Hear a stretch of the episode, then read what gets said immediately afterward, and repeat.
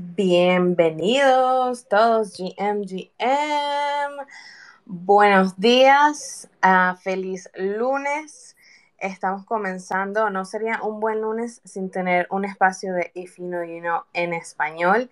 Y hoy estoy muy contenta de estar rodeada con, con amigos del espacio uh, o amigas del espacio que, hacen muchas cosas similares a las que Bell y yo hacemos y más. Ah, así que eh, este episodio es dedicado a, bueno, hablar sobre cómo podemos ser un mejor anfitrión, anfitrión. Ya ven, mi español ya está a medias, porque es lunes, discúlpenme. Pero eh, no hay un anfitriona mejor que, que yo conozco, aparte de Bell, of course, que sea Laura Roth, mejor conocida como Miami Ape. Eh, antes de comenzar, queremos dar un pequeño disclaimer que este espacio está siendo grabado para poner en todas las plataformas digitales después del show. Y como siempre me acompaña mi co-host Belle. ¿Cómo estás? Buenos días, buenos días, mi gente. Yo estoy muy bien, gracias a Dios pasé un muy bonito fin de semana con la familia, fuimos a la playa, puse una fotico ahí de, de, mí con mi mini me y emocionada de tener esa conversación hoy. Eh, yo creo que vamos a aprender bastante y no esperen de que yo diga esa palabra anfitriona porque siempre me confundo, entonces esperen de que yo siempre diga host, ya, ya, ya lo intenté, ya se rieron de mí, ya se dieron cuenta que no sé cómo pronunciar esa palabra y sigamos con el show. Anfitrión, anfitrión. Thank you. Eso. Eso, eso, eso, eso, Lo tengo que practicar. Eh, pineé, el post de, de, este espacio. Si por favor lo pueden compartir, sería excelente. Gracias. Por favor, sí, eh, hagan retweet para que más gente se unan. Y bueno, ya sin más nada que decir, eh, bienvenida Lau, Lau Roth. Eh, ¿Cómo estás? ¿Qué tal te fue este fin de semana? Gracias, gracias por tenerme. Este fin de semana, la verdad, estuve así como en, en modo recuperación. Me, me enfermé, pero creo que fue de tanto, tanto viaje, así que entre mi, mi enfermada realmente fue como que gracias porque esperaste que llegaras a tu casita y nos podemos enfermar aquí, tomarme mi tecito, todo, cuidarme, así que fue bastante como eh, un recharge de, de, toca descansar, toca tomarla suave y pues empezar con todo. Ya hoy me siento un poquito mejor, todavía estoy un poco congestionada, pero, pero súper bien. Agradecida que, que, bueno, que si me tocaba enfermarme ya estuviera en casa y no por ahí menos mal, te vimos viajando por toda Europa, eh, eh, me dio un FOMO, eh, así que no, no vi todas las fotos para no ponerme triste, pero, pero qué emoción que estés haciendo tantas cosas. Creo que no sé si ese viaje fue nada más de placer o, si hiciste algo de trabajo por ahí, pero bueno, para los que no, no no conocen a Laura, obviamente, yo creo que la mayoría obviamente sí la conocen, pero para los que no, Lau, ¿por qué no nos cuentas eh, un poquito, como un pequeño intro de lo que tú haces y eh, what are you about? Claro que sí, claro que sí. Bueno, mi nombre es Laura Rodríguez. Eh, aquí en Twitter me conocen como de Miami Ape. De Miami Ape es el nombre de mi compañía, en la cual nos enfocamos en la parte de consultoría y también de community building, de crear comunidades. Ahorita me entré al espacio, estoy pensando, imagínate, o sea, yo digo esto en inglés todo el tiempo. Entonces ahorita estoy pensando como que, ok, traduce esa, esa presentación, pero realmente a lo que me he dedicado desde que entré al espacio de la Web3 he sido la anfitriona de, muchos espacios en los cuales tengo mi show semanal. El lunes hago Latinos en Web3, que es una comunidad de, aquí en Twitter, ya somos más de 2.000 personas. Y el miércoles hago mi show que se llama Spotlight, en el cual he tenido pues, diferentes personas en el, en el ámbito de la Web3, ya sean creadores, fundadores, artistas otro host, eh, developers, básicamente para a través de estas entrevistas educar y también compartir e inspirar eh, un poquito más a, todos los que estamos aquí y, pues conocer más y relacionarnos un poquito más a fondo. He trabajado eh, en el DAO más grande de Web3 que se llama Digo Pentao.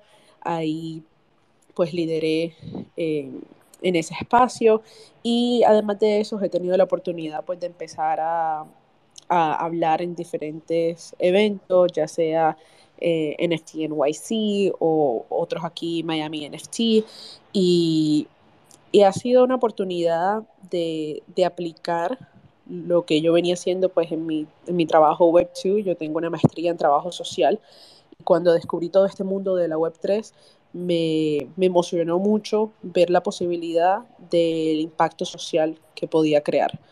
Y ahí fue como poco a poco, pues empecé como coleccionando NFTs y después eh, conociendo a todas las personas que creaban esto, aprendiendo muchísimo y y al punto en que ha sido mi, mi pan de cada día y, mi, mi, pasión en ver cómo podemos de verdad impactar un poquito más y, y seguir aprendiendo, o sea, viendo que, que, independientemente de las condiciones de un mercado, cómo las posibilidades son innumerables y, y que podemos crear crear que sea sostenible a largo plazo.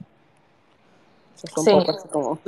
No, me encanta tu, tu trayectoria y, y nosotros hemos tenido la oportunidad de conocernos en persona, lo cual fue eh, como out of this world porque Laura y yo tenemos como tenemos como cuatro cosas en común que si nuestros papás hacen lo mismo, que si eh, comenzamos que sea el mismo, o sea, hay muchas como paralelas.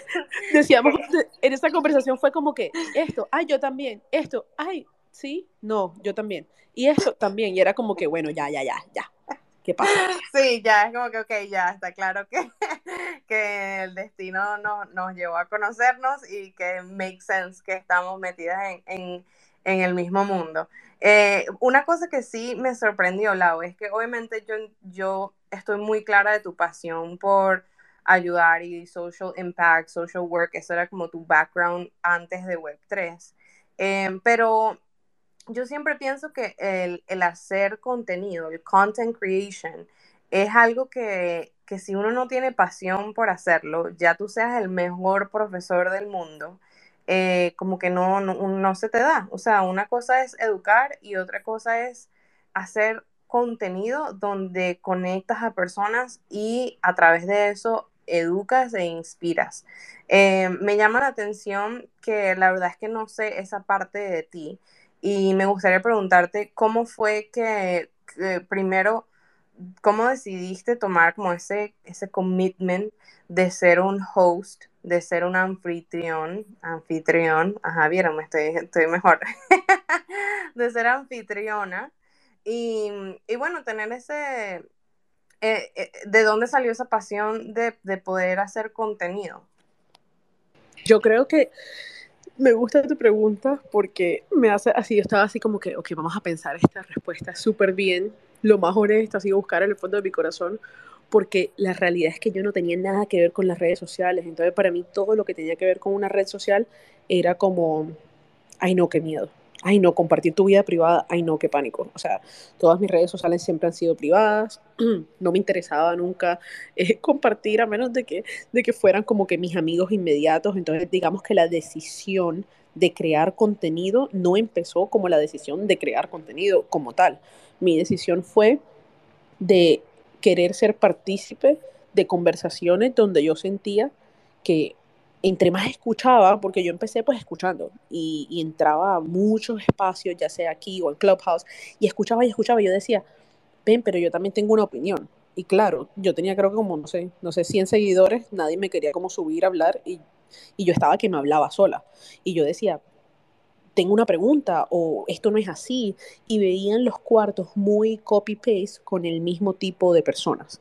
Creo que en mi carrera yo tuve la, la oportunidad de ver que éramos muchas mujeres, nunca veía como esa falta de mujeres y al entrar al espacio yo decía, oye, pero ¿cómo esta gente está opinando en todo esto? Y no hay ni una mujer, ahora somos bastantes, o sea, ahora yo veo los espacios y hasta viendo aquí veo un montón de amigas y yo digo, qué chévere, cuando tú abres los espacios, cuando yo abro los espacios, cuando entramos a los espacios de los demás, lo veo un poquito más igual. Y en ese momento no era así. Así que yo en vez de esperar como que, bueno, algún día me subirán o de pronto me subían y era como que, ¿qué quieres preguntar? Y yo, hola, sí, chao. Y ya, se acabó la conversación. Y era como que a raíz de eso yo dije, no, yo puedo abrir mis espacios. Y empecé como, digamos, como que a crear esas amistades con personas que abrían sus propios espacios donde ya yo tenía como una voz.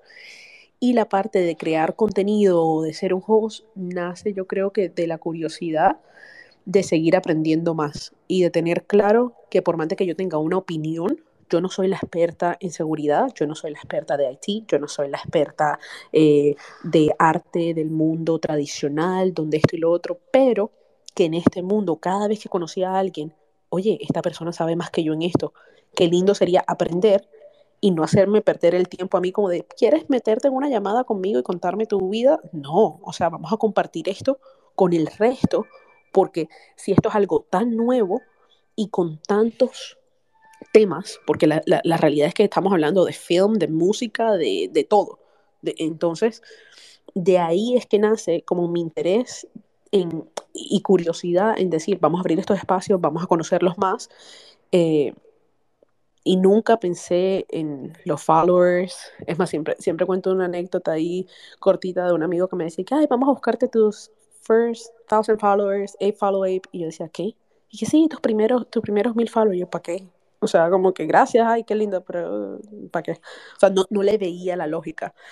Eh, a medida que conocía a tantas personas que se interesaban por lo mismo, que teníamos conversaciones con sustancia, fue cambiando mi perspectiva de qué es un content creator, eh, por qué es importante y por qué, como decías tú, no es solo educar, pero no es todo el mundo que tiene, digamos, como, no sé si la disposición o el don o, el interés en, querer tener estas conversaciones, porque es un trabajo que, que, toma tiempo y toma tu energía y tienes que, que, que ser, eh, si lo quieres hacer bien, tienes que hacer tu tarea.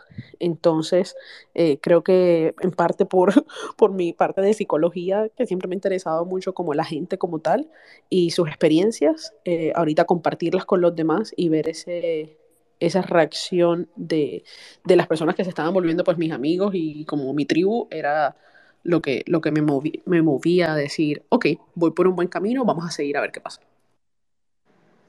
Lau, y una cosa que, que me llama la atención, eh, y creo que esto nunca, nunca lo he preguntado, es que cuando yo te conocí, eh, te conocí como el Miami Ape. Y, y, pensé que era algo relacionado con, con Board Ape Yacht Club. Em, y, bueno, ya luego de conocerte más y, entender el tipo de contenido que tú hacías y promovías, obviamente entendí que era mucho más allá de nada más enfocarse en Board Ape Yacht Club. ¿Cómo fue em, la, el, trayecto de crear esa marca o por lo menos ese nombre eh, para ti que pues es básicamente el primer nombre que la gente ve cuando abre los espacios. Y cuando, cuando hago esta pregunta la hago porque eh, yo sé que todos los hosts eh, que, que, hacen sus espacios generalmente tienen una marca asociada con eso, ya sea un nombre del show, como por ejemplo nosotros, If You Know, You Know. Em, pero también hay gente que simplemente se hace como decir eh, de Miami Ape Show o, eh, etcétera. Son ejemplos, ¿no? Me, llama la atención, mi curiosidad saber cómo fue que, que, escogiste como que esa, esa marca para ti.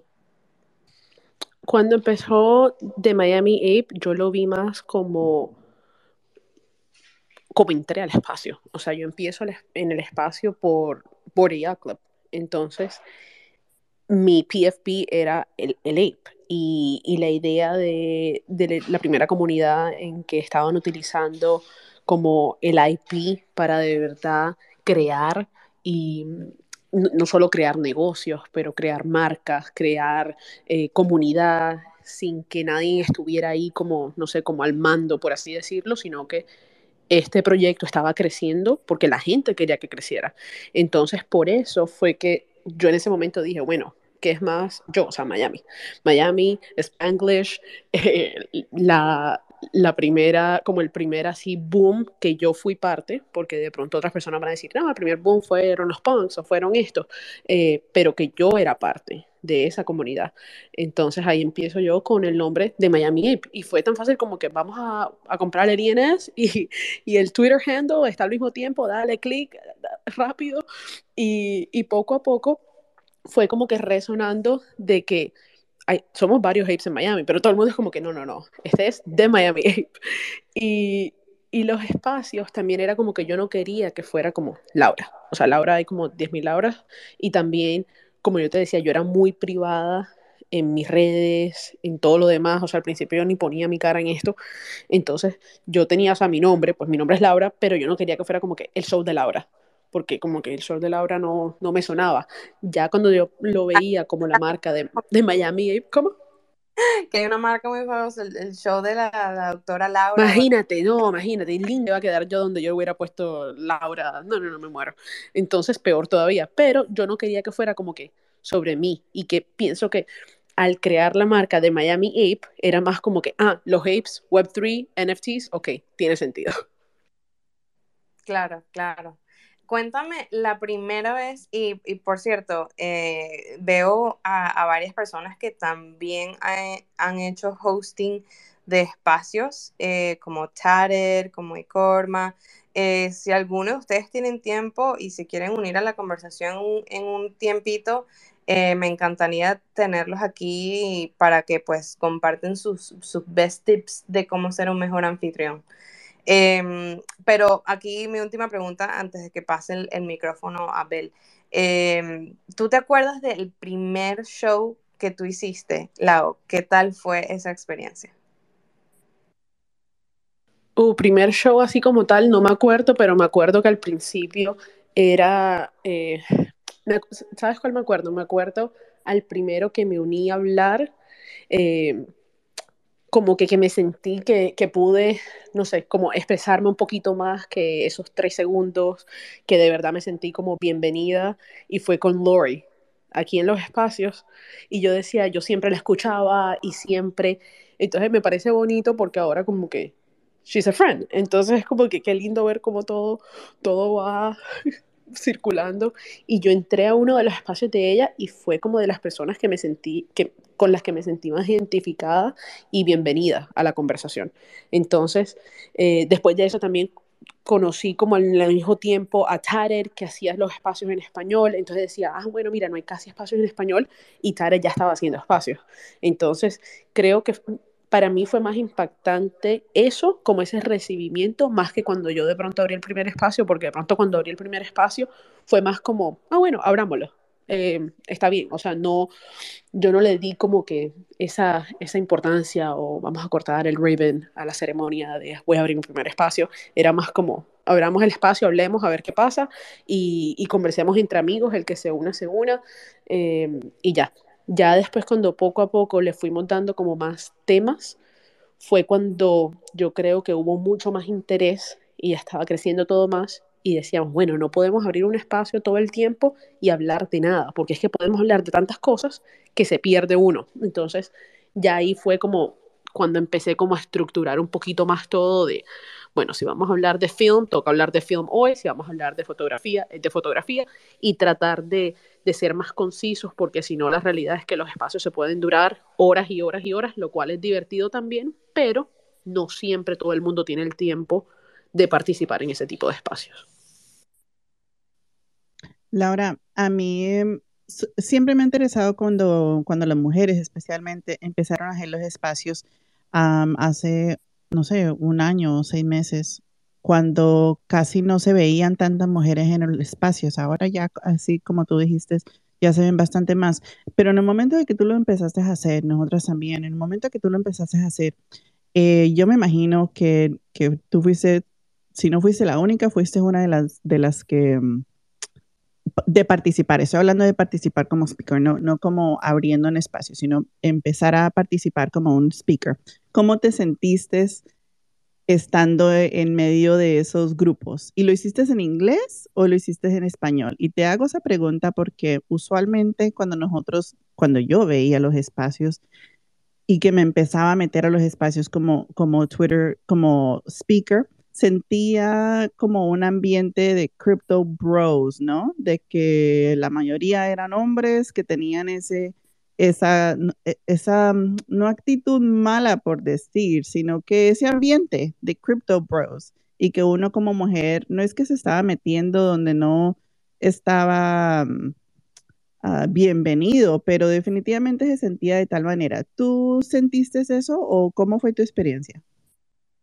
Para mí mi experiencia fue más como lo que te decía al principio, de pronto entrar al espacio era más difícil como hablar, o sea, que te, que te pusieran ya como que vamos a hablar, pero ya cuando estaba hablando yo me sentía un poquito más cómoda en el hecho de que yo escuché mucho también, o sea, de pronto yo antes de entrar a un espacio, y creo que eso era donde yo misma me decía a mí misma, es como que esta persona no sabe más que tú, y, más que todo si estábamos opinando de, de, algo en general, de NFTs, ok, tú puedes saber más, si tú eres experto en seguridad, pues tú sabes más de tu tema. Pero cuando eran conversaciones, digamos que de algo más general, que estaba todavía empezandito, que, que nadie sabía mucho más, creo que ya yo entraba un poquito más segura de mí misma de decir, oye, ¿por qué no hay más mujeres que se atreven a entrar y hablar y a ser parte de esta conversación? cuando aquí nadie está diciendo nada que sea rocket science. O sea, esa era la gran realidad. ¿Y qué pasa? Que, que también es mucho más cómodo cuando ya tú entras a un espacio y tú ves dos, tres mujeres más y tú dices, ah, bueno, yo también hablo. Entonces yo decía, si yo me siento así, un poquito incómoda porque soy la única mujer y lo que tú dices, ese ambiente de bros, de esto, del otro, pero yo no me puedo quedar atrás por esa razón. Em, más que en los espacios, de pronto lo sentí cuando en uno de los primeros meetups aquí en Miami con los Apes, que en esa época eran más, muchos más hombres y yo. Y yo llegué a uno de esos eventos y yo me sentía como, ¡Oh! Dios, o sea, ¿y ahora? Y yo llego aquí y este montón de hombres y yo qué voy a hacer y, y, y realmente, ¿qué pasó? Después de, de esa ida, ya la segunda vez eran mis amigos y son personas que me han abierto muchas puertas y que han dicho, mira, queremos que te vaya bien también. Y vemos lo que aportas y vemos, o sea, lo que, lo que traes a la conversación. Entonces, es como yo encontré mucho apoyo, yo no puedo decir que no. Eh, lo que sí sentía que faltaba mucho era eh, en nuestro idioma y hasta preguntar. Yo creo que atreverme a preguntar quiénes son los latinos que están aquí en el espacio, porque todos estábamos hablando inglés, fue así como, oh no, nadie es latino, eh, no, no, no, estos son todos los crypto bros. Y yo como que, pero deja mi pregunto, deja mi pregunto, ¿qué tal que sí?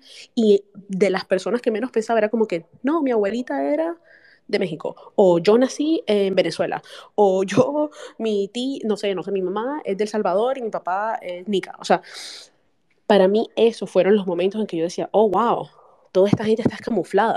Todos estos crypto bros que de pronto te hacen sentir un poquito aislada resulta que, tenemos mucho más en común, ya sea hasta culturalmente.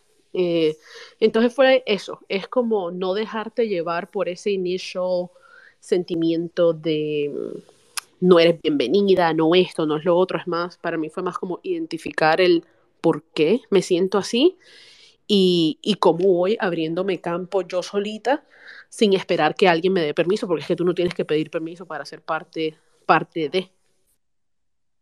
Bam, eso sí tiene toda la razón. Uno no tiene que pedir permiso de eso si ya eres parte de eso. Solamente hay que decirlo, ¿no? Y, hacerte sentir la presencia. Eso sí. Eh, y, también, y también saber que, que, al decir yo soy parte de, eso no quiere decir que soy la que más sé, eso no quiere decir que eh, soy la que la más más, eso no. Entonces como que una combinación de, de saber tu lugar, eh, de saber que tú puedes tener opiniones, que puedes participar y que puedes aportar, más no puedes llegar como con un aire de, ah, no, es que yo, ta, ta, ta, soy, soy la más más. Eso. ¿Qué fue lo más difícil de eso? Porque yo creo que una mujer o cualquier líder en el espacio, ¿no? Eh, que ha tenido, que ha pasado por todo esto y que ha tenido esa experiencia, es súper fácil decir, eso es lo que yo hice y me fue muy bien. Pero yo me imagino que uno tuvo un momentico por lo menos en que uno se sintió in, you know, intimidated o no sé, cualquier cosa. ¿Qué fue lo más difícil de, tu experiencia durante ese tiempo? Y te lo pregunto en cierta manera de que me encantaría saber si puedes decir eh, eh, de qué fue el sentimiento de eso y cómo lo superaste, porque me imagino, yo sé, siempre hay una persona que apenas está arrancando ese proceso, que se siente introverted, con pena, no tan segura de sí mismo. ¿Qué, qué podría recomendar para esa persona? Yo creo, para mí, o sea, momentos duros, muchos, porque la realidad es como permitirte eh, no ser perfecta y no sabértelas todas, no es fácil. Estamos acostumbrados a un mundo donde uno quiere tener como cierto nivel de, de ah, no, mira, o sea, yo soy súper buena en mi trabajo, tengo, no sé, 12 años de experiencia y ya yo he pasado por esto y esto y esto y estudié tal cosa y eso me hace capaz en esto y esto y esto. Eh, estoy súper preparada. Ahora tú llegar a un espacio que dice, bueno, todas las preparaciones que yo he tenido afuera del espacio me sirven muchísimo y agrego mucho valor, más hay muchas cosas que estoy aprendiendo en el camino. Eh, entonces, como que lograr tener esa vulnerabilidad de poder decir, sé mucho, estoy aquí, tengo las ganas, tengo la disciplina, eh, lo estoy demostrando con mis acciones, más no quiere decir eh, que ahora voy a ser una experta y que me vas a poner como este estándar de que tengo que ser eh, la número uno de todo todo el tiempo. Me quitó a mí mucha presión que, que, yo misma me ponía, que nadie me estaba poniendo. O sea, a mí nadie me estaba escribiendo, eh, Laura, ven acá, tú, ¿cuántos smart contracts has escrito? O sea, nadie me estaba escribiendo eso. Pero es una presión que nosotros nos ponemos. También entender que entre más conocía a personas y entre más empezaba a hacer este tipo de entrevistas y conversaciones, me daba cuenta que esto del síndrome del impostor lo tenemos muchas veces, muchos, muchos de nosotros. Hasta la persona que yo admiro y yo veo más exitosa en su campo, tenían la humildad de decirme, no, Laura, para mí esto fue difícil.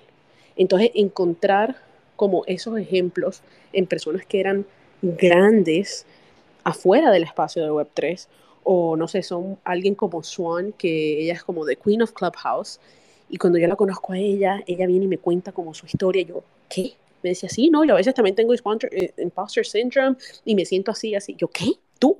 No, no, no puede ser, o sea, tú no. Entonces, es lindo porque tenemos acceso a muchas personas exitosas, lo que significa el éxito en, lo que, en el camino que tú estés tomando, ya sea como artista, ya sea como host, eh, lo que sea.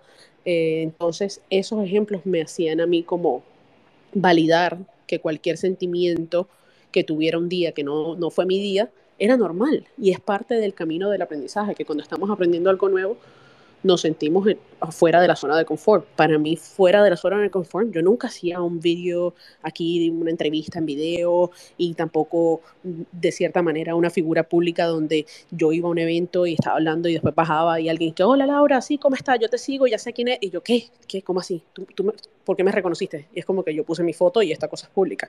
Ok, es normal. Entonces, eso era un poco como de ansiedad que me daba al principio y es como que esto hace parte de, no tiene nada de malo, no es que estoy poniendo mi dirección online, cálmate. y irte adaptando, o sea, yo creo que, que encontrar eso, aliados que ya lo hayan vivido o que lo sigan viviendo y que tú tengas esa, no sé, como esa similitud en, en tu camino te ayuda. Sí, eh, esa primera vez que alguien te pregunta, tú eres tal y tal, y tú, ¿qué? Especialmente viniendo de, un mundo donde nada que ver, o sea, no, no, no estábamos como influencers ah, antes de Web3. Em, yo miré hacia atrás así como que yo, ayúdame a mí, y yo, ¿quién? Yo, no sé, ¿por qué? ¿Quién pregunta? ¿Y para qué? Y, mm, y yo decía, miércoles, ¿a dónde corro si algo pasa? O sea, no sé. Total, sí, no, al principio es como súper raro sentirse confiado eh, en la seguridad y, y, abrirse un poquito con las personas, pero, pero tú siempre has tenido una confianza bien particular y, y siempre he notado que eres alguien que toma iniciativa sin que nadie te, o sea, sin que nadie te mande, yo siento que tú eres una persona que comienza algo eh, como que sin pensarlo, como de inmediato, ¿no? Sin que nadie le diga. Eh, a mí me gustaría saber de dónde vino eso, eh, para personalmente, porque yo siento que no hay tantas personas que se toman ese trabajo de tener iniciativa constantemente, todos los días, todas las semanas, eh, de la manera que yo te he visto a ti, eh, como destacarte en, esa, en esa parte. No sé, me la ponen difícil, pero yo creo que, que yo siempre he hecho las cosas como como con amor y, con las cosas que, me motivan. Yo de pronto, o sea, yo soy muy, no sé, mi, mi work ethic siempre ha sido muy correcta y muy, eh, de pronto hasta psicorrígida en quiero hacer las cosas, las quiero hacer bien. si algo sale mal, no es como porque yo no me organicé o porque yo no puse el esfuerzo o el tiempo necesario a algo que me estoy comprometiendo yo. Y y a lo mejor fue la parte de, que esto lo estoy decidiendo yo, o sea, recordarme diariamente que, esto es un camino que yo decido tomar, que, yo estoy escogiendo, que qué privilegio, que es algo que me gusta, que me apasiona, que, que reúne tantas avenidas de mi vida, o sea, yo he trabajado desde los 15 años eh, en eventos, eh, te dije que tengo una maestría en trabajo social, pero paralelamente yo siempre he trabajado en, la música y, y, he hecho eventos con, no sé, con Telefónica, con Dell, con Samsung, hacíamos las conferencias aquí en Miami, también después fui en tour con Pitbull y trabajamos con muchos artistas, con las bailarinas, con la banda. Entonces. Wait, wait, Mr. 305. Mr. 305, sí, ahorita si quieres. ¿Qué, ¿Qué, hiciste con Mr. 305? Yo estaba, yo estaba eh, managing toda la parte de, de, la banda y de las bailarinas, como que el manager estaba a cargo de, del Team A y yo estaba a cargo del Team B. Eh, entonces fuimos en tour en Estados Unidos y Canadá. Pero bueno, ya eso es otra historia, pero a lo que me refiero es, eh, esto ha sido algo que me brinda la oportunidad de conectar con músicos, con artistas, crear un impacto social, eh, conocer a más personas. Para mí viajar ha sido súper importante todo el tiempo, pero viajar es conocer personas, conocer culturas, entender un poquito más allá como la psicología de cada quien, por qué crees lo que crees, por qué actúas como actúas y de cierta manera qué pasa a través de un Twitter Space. Tú estás conociendo a la persona un poquito más a fondo, estás haciendo eso. Entonces, toda esa como montaña de razones, creo que es lo que a mí, el día que por un lado estoy como bajita de energía, me recuerda otra, otra pasión mía de que, ay no, pero hay que seguir, ay no, pero mira qué chévere esto. Entonces ese spark como que creo que ha sido como mi, mi motor y, y, también las conexiones reales que, que he hecho. O sea, para mí un mensaje que me manda alguien de esta comunidad cambia todo, cambia mi día, me, me da como de pronto la, la, dopamina que me falta el día que estoy bajita de energía, em, escuchar que alguien, no sé, consiguió un trabajo o alguien escuchó una conversación que, que yo tuve y le impactó de alguna manera o todas esas cosas, por más pequeñas que sean, somos seres humanos y el día que uno está bajito, eso, eso para mí es motor, o sea, mi motor a seguir, de decir, bueno, no, no, yo me hice este compromiso y, y porque yo hoy amanecí, no sé, un poquito resfriada, yo puedo seguir. Oye, es una hora, yo puedo, ahí voy. Laura, hablemos de ese balance, porque yo sé que tú trabajas durísimo y no sé, hay veces parece que tú estás en Twitter Spaces 24 horas al día. Eh, ¿Cómo lo balanceas con tu propia vida? Porque de verdad que uno estando en Twitter Spaces 24 horas al día no es feasible, no es algo que uno puede seguir haciéndolo todos los días. Eh, hay bastantes otras cosas que, que están afuera de cualquier carrera, de cualquier trabajo, de cualquier pasión que uno tenga. entonces, ¿tú cómo balanceas eso?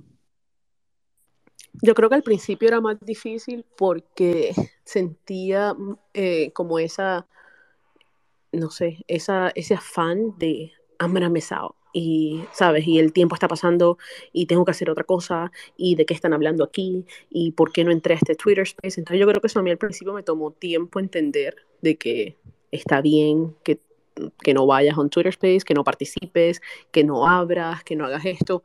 Y, y yo yo tenía la facilidad que yo antes también manejaba mi tiempo. Entonces yo creo que en eso siempre he sido como muy disciplinada en hacer, hacer, hacer, hacer y también tomarme ciertos momentos de, no importa que no hayas terminado lo que estás haciendo, tú puedes tomarte un descanso y el descanso ya sea ves y haz tu ejercicio, ves y comparte con, con la persona que quieres, ves y, y, relájate un rato. Entonces, yo siento que a lo mejor, digamos, de lunes a viernes, yo soy más go, go, go, go, go. Eh, y mi fin de semana trato más de, ok, no. O sea, mi fin de semana yo puedo entrar, hacer un tweet, otra cosa, estar pendiente, estar alerta, pero mi fin de semana trato de no hacerme un schedule con Twitter Spaces porque no lo veo necesario, porque yo tengo mi vida. Entonces, trato de hacer, digamos, como que ese tipo de balances. Y también, como te decía, que a mí, a mí me encanta viajar y yo viajo mucho con mi mamá, me, me encanta tener la posibilidad de eso. Y como puedo trabajar de lejos, entonces es, ok, voy a trabajar en los momentos que de pronto ellos están descansando, mi sacrificio es puedo hacer los dos. O sea, yo no estoy parando por completo. Entonces ahorita estaba en Europa y yo tenía la bendición, porque lo veo de esa manera, de que yo estaba todo el día en la calle, de pronto haciendo un tweet, otro tweet, y en la noche llegaba y hacía eh, eh, un catching up de lo que tenía que hacer, ¿sabes? mis correos, mis cosas, esto y lo otro. Y al regresar también, perdón, y al estar de, de vacaciones, quote unquote, yo no iba a dejar mis espacios que ya estaban programados, yo no iba a dejar de hacer mis entrevistas, yo simplemente me iba a organizar. Oye, me toca estar a tal hora aquí, hacer esto y seguir. Entonces es cuestión de, de no olvidarnos que no somos máquinas, que podemos tener metas claras y concisas y, y hacer eh, como bloqueos en tu calendario, para mí. Para mí mi bloqueo fue antes de, del paseo ese, era mátate trabajando para que cuando estés allá sea lo necesario solamente y los compromisos que ya tú tengas previamente acordados y pues no quedar mal. Y te funcionó. Con un poquito de, de té cuando, ah, cuando regresaste, ya lista para volver a arrancar. sí, no, 100%. O sea, de verdad que fue, fue una experiencia que, que para mí fue, fue chévere sentir que no paré. O sea, que no paré 100%, que me lo disfruté al máximo, que no estaba en mi teléfono todo el tiempo, que cuando estaba el cambio de el time zone me ayudó porque mientras que yo estaba explorando, todo el mundo estaba durmiendo acá, así que fue ideal. Eh, y me demostró eso, me demostró como que sí se puede. O sea, yo no tengo por qué, digamos, cerrar todo eh, y posponer unas vacaciones porque estoy creando algo o soy irresponsable porque me estoy yendo. Oye, no, si yo puedo hacerlo todo. Eso sí. Quiero hablar un poquito más de, de lo que se requiere para uno ser un mejor host, ¿no? Y hay veces nosotros vemos, bueno, todas las veces nosotros vemos desde el momento en que abres tú el espacio hasta el momento que lo terminas. Pero nos podrías hablar un poco más de qué es lo que tú haces para poder prepararte para esto, porque eso es una de las cosas que yo creo que la gente se sorprende de ver, de que a veces hay más trabajo que hacer, más horas que uno se, se, se demora haciendo otras cosas antes y después de los espacios. Sí, definitivamente, creo que si nunca han abierto un espacio, eh, no saben el trabajo que, que, es como behind the scenes, porque realmente tú lo puedes hacer, digamos que de dos maneras. Eh, manera número uno, no sé, estás aburrido, tienes un tema, quieres abrirlo por abrirlo, y lo abres a la loca a ver quién entra y hablas, no sé, de, del arco iris que salió ahorita en Miami y que está lindo y X. O si vas a hacer una entrevista, y quieres ser respetuosa con la persona que estés invitando, vamos a empezar con, tienes que contactar a quién vas a invitar, por qué estás invitando a esa persona, qué tienen que contribuir o qué tema. Eh, entonces hacer un horario, digamos, con semanas de anticipación muchas veces, eh, pensar en las preguntas que le vas a hacer dependiendo del tema que, que, vayan a tocar, también conocer bien a tu invitado para, hacer, para que cuando tengas la conversación no se vuelva una conversación eh, monótona de y qué haces y quién eres y cómo y cuándo y dónde, gracias, chao. Eh, que de verdad durante la conversación tú te des cuenta, ah, no, mira, Bell entiende quién es Laura. Y NST Girl también, claro, están descubriendo otras cosas y estamos hablando de temas que, que no hemos hablado anteriormente, pero hay un conocimiento y una base, lo cual a mí como invitada me hace sentir bienvenida. O sea, y me hace sentir como que, oye, te tomaste el trabajo y la delicadeza de entender eh, qué es lo que estoy haciendo. Entonces, para mí antes de es, es eso, es ponerle un poquito de, de, planeación y de estructura, si lo que estás haciendo es una entrevista, si estás haciendo algo más casual donde la gente vaya a entrar, eh, de pronto crear los límites que vas a tener durante el espacio antes de y no tratar de improvisarlos en el momento porque se puede volver eh, bastante desastroso. Ahí veo a, a el clapping porque de verdad que, que si no pones tema y, y abres eh, un espacio y subes a todo el mundo, alguien quiere hablarte de por qué Ethereum bajó, otra persona te quiere hablar de lo que hicieron el fin de semana y, y que no vas a complacer a todo el mundo. Yo creo que como anfitrión, ser bueno, ya me estoy yendo al, al, resto, pero bueno, antes del espacio es eso. Antes del espacio es planear, planear, entender quiénes son tus invitados, entender quién es, es tu audiencia y, y, pensar las preguntas antes que tengan que ver específicamente con la persona que estés entrevistando para que sea, eh, digo que es respetuosa, o sea, respetuosa tanto para el que escucha como para la persona que invitaste. Sí, y ya te ibas yendo a la, a la parte, a lo que sigue, que, que, que vas por buen camino. Esa era a, a, donde queríamos llegar. Eh, obviamente ya durante, durante el espacio, yo creo que un host, un anfitrión, tiene la responsabilidad de guiar la conversación y hacer sentir a los que están en el espacio, ya sea como speakers o ya sea como listeners, eh, cómodos, cómodos de participar para pues promover, eh, promover una conversación como que más fluida, ¿no? Y eso no siempre pasa. Uno piensa que, bueno, que yo me pongo mis espacios y yo voy a hablar y es como una conversación normal. Y la realidad es que eh, es, eso es un skill, eso es una habilidad de mantener una conversación fluida, eso es una habilidad que, que, toma, que toma práctica, que toma preparación. Eh, y bueno, yo sé que, que, que, que, eso es algo que tú haces. Eh, me gustaría escuchar un poquito más sobre eh, cómo haces tú para, para hacer que tu espacio sea cómodo para los speakers y que promueven como esa participación. Yo más que la participación es, eh, yo creo que la práctica, la práctica de hacer tantos espacios te da a entender que no es tan fácil como tú dijiste. Eh, hay muchas personas que inicialmente de pronto me escribían a mí, ay Laura, quiero que hagas esto, o de pronto me escribían después, mira, intenté hacer esto, pero no me funcionó. ¿Por qué no me funciona? Entonces es algo muy, muy complicado como de, de adivinar por qué a algunos les funciona mejor que otros. Eh, pienso que ser auténtico te lleva mucho más lejos. Eso no quiere decir que, que, al ser auténtico no tengas un orden, no tengas unas preguntas planeadas. Eh, entonces la gente confunde eso. Yo creo que, que cuando una persona ve un espacio dice, ah, no, pero es súper casual y no sé, se rieron y se salieron del tema un poquito. Eh, eso es un desorden. O sea, ellos no están, y es como que no.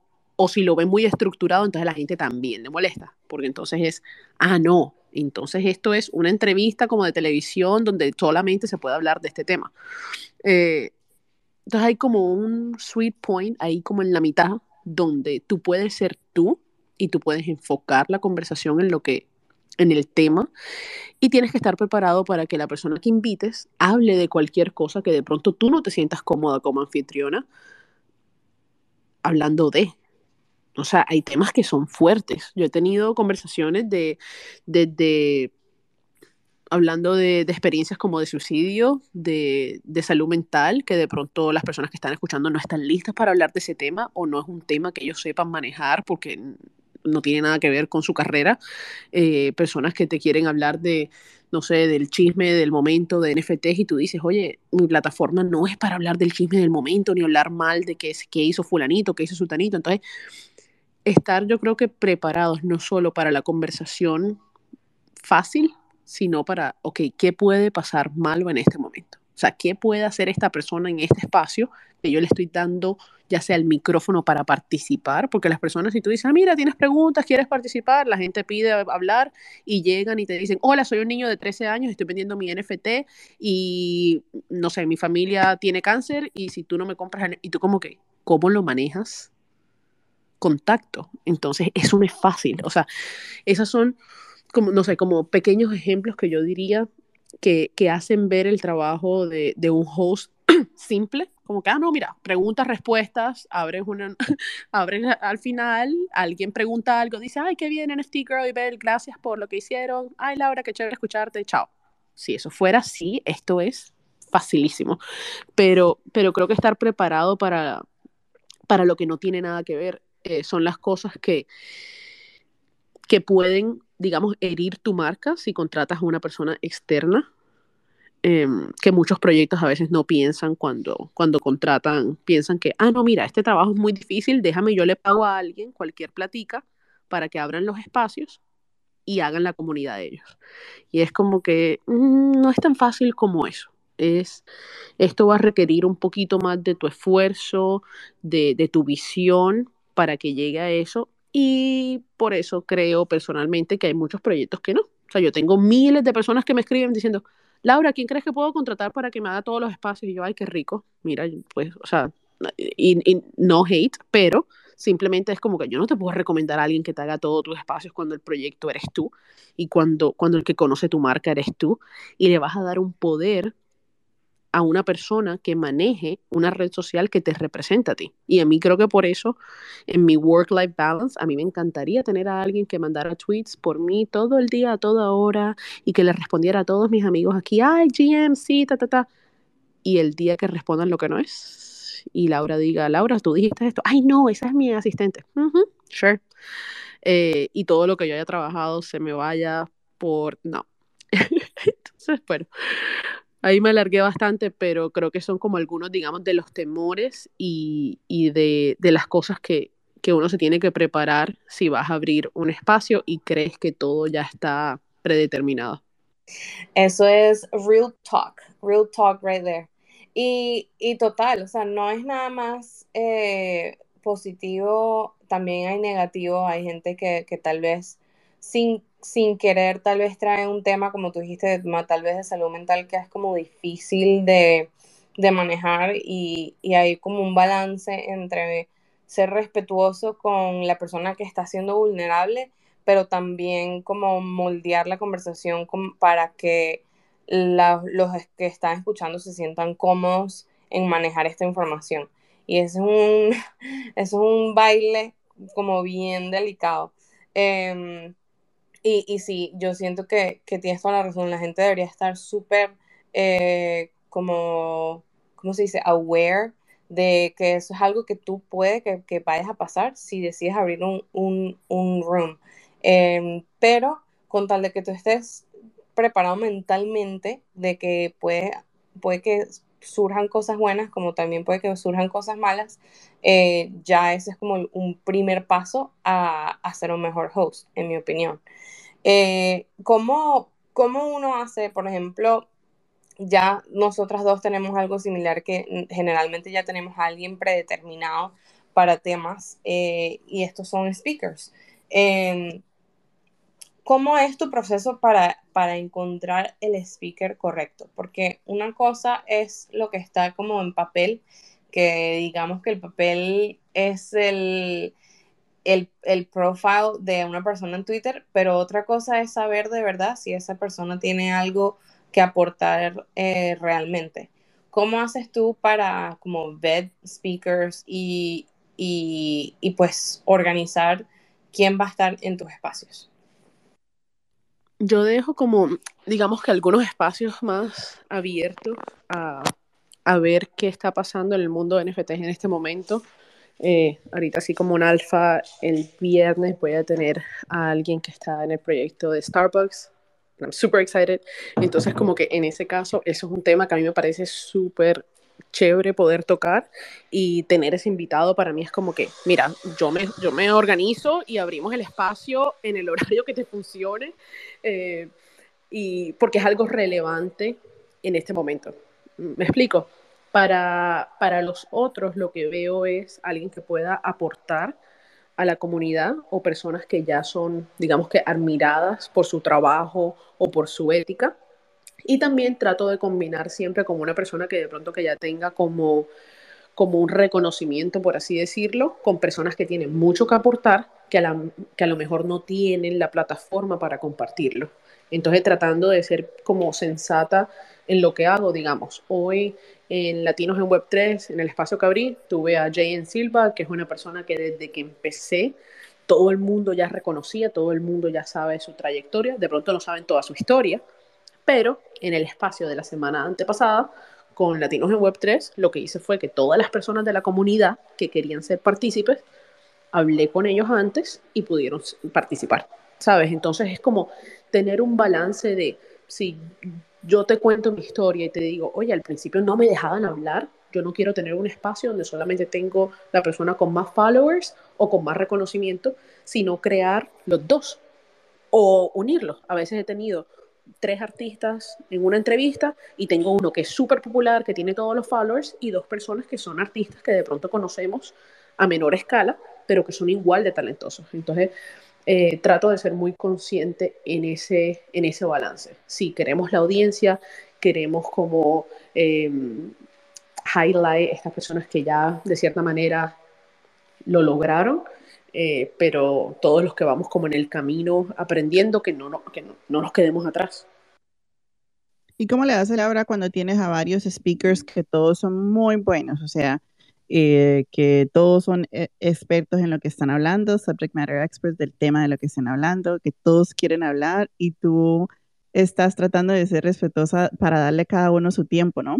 Hay dos situaciones en eso que yo te quiero hacer la pregunta de cómo, de cómo, cómo le haces. Y la, primera es, eh, ¿qué es una de las cosas que tú tienes que hacer para, para asegurarte de que cada uno tenga suficiente tiempo para que uno no se sienta así como que, no, pues le diste doble el tiempo a tal persona para hablar y a mí no. Y la otra cosa es de que hay veces tenemos speakers, a todo le pasan, que siguen hablando y siguen hablando y siguen hablando y ese no era el plan.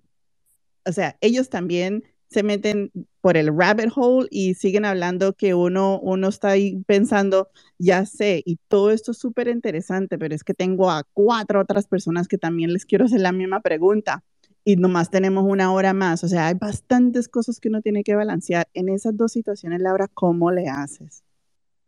Eh, sí, son situaciones que pasan y que, que, bueno, que hay que estar listo. Yo en el espacio que hago de Spotlight me di cuenta que me funciona más y me siento más cómoda con el tiempo que le puedo dar a cada uno de mis invitados cuando son dos en vez de tres o uno solo. Entonces yo antes me sentía más cómoda invitando a tres, pero después me di cuenta que se volvía muy largo y para que no me pasara eso, que uno se metía en la conversación del otro, simplemente lo hacía por secciones. Entonces era como que, ok, tienes 15 minutos tú, 15 minutos tú, 15 minutos tú, y después decía, no es suficiente, entonces vamos a hacerlo con dos invitados. Entonces, dos invitados ya era más fácil porque era mitad para ti, mitad para el otro, y después habría el espacio a los demás, o si ellos querían comentar algo entre sí, ya era como al final. Creo que cuando estás haciendo una entrevista más a fondo, si la abres a, Laura, ¿tú qué piensas de esto? Y después, eh, María, ¿tú qué piensas de lo otro? Y ya ahí perdiste, porque para mí eso a mí no me funciona porque ya ahí una opinó, la otra opinó, la otra opinó de la opinión de la otra y se me perdió la pregunta. Entonces, eh, trato de, hacerlo así como en bloques. No quiere decir que sea la mejor manera, pero para mí es más organizada y le doy como la atención completa cuando le estoy preguntando lo que le estoy preguntando a una persona y a veces quiero preguntarle lo mismo a la una y a la otra y me toca mejor cambiar la pregunta. Porque digo, bueno, ya se lo pregunté, o si es una pregunta así que yo diga, wow, o sea, esto tiene que hablarse, pues le hago la misma pregunta después en el espacio cuando abrimos el espacio de que vienen todo el mundo y todo el mundo va a hablar, la mayoría de veces tú haces el disclaimer cuando empiezas, después de cada dos personas que vayan, vuelves y haces un disclaimer aclarando, mira, este es el formato que estamos manejando. Hay personas que igual escuchan eso y no les importa, no respetan nada. Entonces a ese punto me toca ser un poquito más cruda y gracias a Dios que yo soy buena gente, pero yo no soy tan nice. Entonces ya llega un punto que yo digo como que, ah, bueno, mira, muchas gracias por tu opinión, gracias por estar aquí, me alegra muchísimo que sepas de esto y que sepas del otro y sepas de todo lo que estamos hablando, pero hoy la entrevista no es solo para ti, entonces vamos a escuchar a tal persona, gracias por ya, o sea, de cierta manera como que te toca, o sea, te toca tomar como que rien, la, las riendas del asunto y decir, ya, ya, se acabó.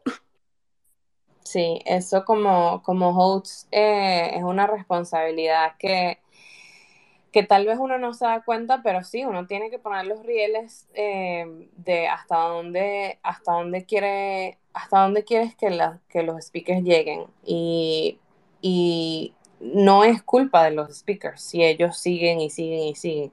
Es culpa de uno que no está eh, siendo claro y, y manejando bien la, la, conversación. Y eso es algo que por lo menos yo me di cuenta que al principio, eh, muy al principio a mí me pasaba así como que, oye, pero algunos speakers no hacen esto o, o como que no hay, no, no, no como que fluye. Y luego me di cuenta que es que ellos no van a saber de por sí, es que yo soy la que tiene que darle como el cue o, o, o hacer como cierto, sí, poner ciertos rieles para que la gente sepa a dónde tiene que ir. Eh, ¿ha, habido, ¿Ha habido un momento, Lau, que, que, haces un espacio y, y, te lo pregunto porque esto me pasó a mí muchísimo y me gustaría saber cómo tu experiencia en esto también. Eh, ¿Ha habido un espacio donde tú terminas y tú dices, wow, acabo de aprender algo que no estaba aplicando antes y de ahora en adelante la voy a aplicar porque esto me cambió totalmente la dinámica de mis espacios. Digamos que no de mis espacios como tal, pero yo siento, y creo que por eso también me motiva a seguir haciendo esto, es que a mí me cambia eh, como mi mood, ¿sabes? Como que yo termino de hacer el espacio y empecé con una energía y termino con otra eh, a través de la conversación, a través de lo que aprendí, a través de ver eh, la vida del espacio web 3 el, de los ojos de otra persona que tiene una experiencia completamente diferente a la mía. Entonces, creo que eso siempre me ha motivado.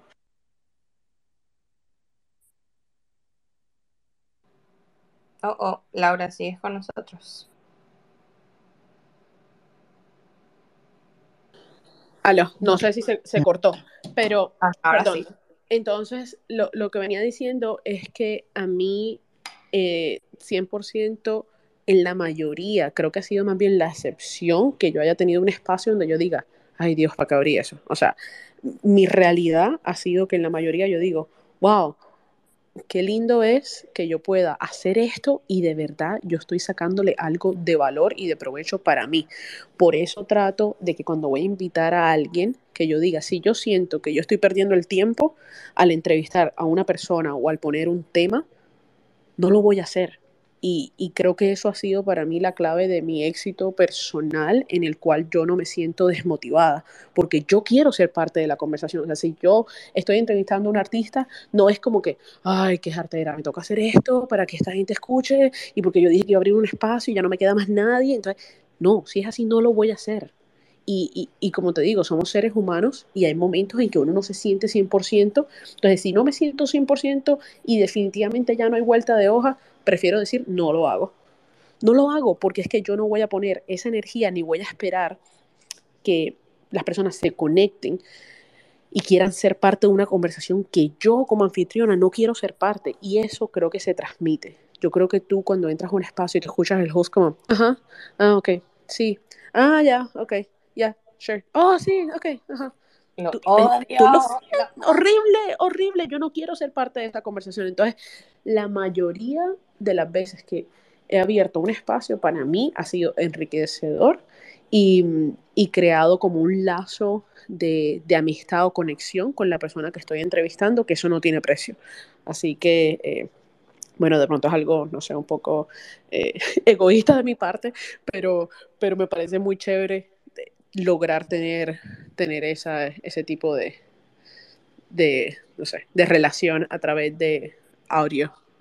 Total, no, y me da mucha risa porque ahora cada vez que voy a otro espacio, yo estoy totalmente así como pendiente de, ok, ¿cómo hace este host? ¿Cómo es su intro? ¿Cómo, cómo maneja el espacio? Eh, do they have like an agenda? Or, y, pero no lo hago out of, out of como criticar, lo hago más como cuál es el commitment de esta persona, porque como tú dices, eso, el tono del, del host y de los co-hosts y los speakers, como que eh, es demasiado eh, obvio, como, como ver por dónde van, cuál es la vibra, si de verdad están interesados en esto o fue algo así como que de último minuto.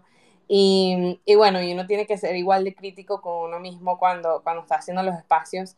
Algo que, que hacemos Bel y yo es que, em, ya esto lo hemos nombrado antes, pero usamos una plataforma que se llama uh, Spaces Dashboard. Y eso es algo que recomendamos a, a casi todo, cualquier persona que haga espacios Em, para ver cómo, cómo, va tu, el crecimiento de tu espacio. Eh, Lau, ¿tú haces o, tienes algún otro como tool o, plataforma que, que, uses ya después de los espacios para, ya sea para, para ver las analíticas o para ver en qué partes puedes mejorar? cualquier tipo de cosa así. Y, y antes de que respondas, Em, ya estamos a la hora, así que si tienen algo que comentar o que quisieran preguntar algo, eh, ahorita es el momento para hacer request. Eh, así que si quieren hacer request o poner eh, su comentario o su pregunta en la parte de derecha, en la parte del chat del espacio, por favor se los agradecemos muchísimo cuando la audiencia quiere interactuar con nosotros.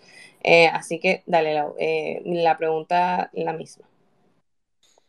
Eh, realmente no, realmente yo he utilizado Spaces Dashboard, las analíticas pues de aquí de Twitter, ver realmente cuántas personas tuned in, de pronto tratar de ser más consciente de cuántas personas entran y salen a través del espacio, pero muchas veces lo que más me ayuda es de las personas que escucharon toda la conversación, eh, de escuchar ese feedback, de entender qué fue lo que resonó con esa persona, em, qué temas tienen más, no sé, más apogeo en, en Web3. Muchas veces son temas que de pronto yo no quiero seguir indagando, que a veces son como los más polémicos. Y también entonces son decisiones que más que un rating, más que cualquiera, no sé, impressions, es una decisión de en qué te quieres enfocar. Entonces, yo algunas veces he preferido seguir como, no sé, auténtica a lo que yo estoy creando, a lo que me parece como interesante o correcto o como quiero eh, crecer mi marca, a meterme, aquí está el perrito llorando, I'm sorry. Dogo, why are you crying? I love you.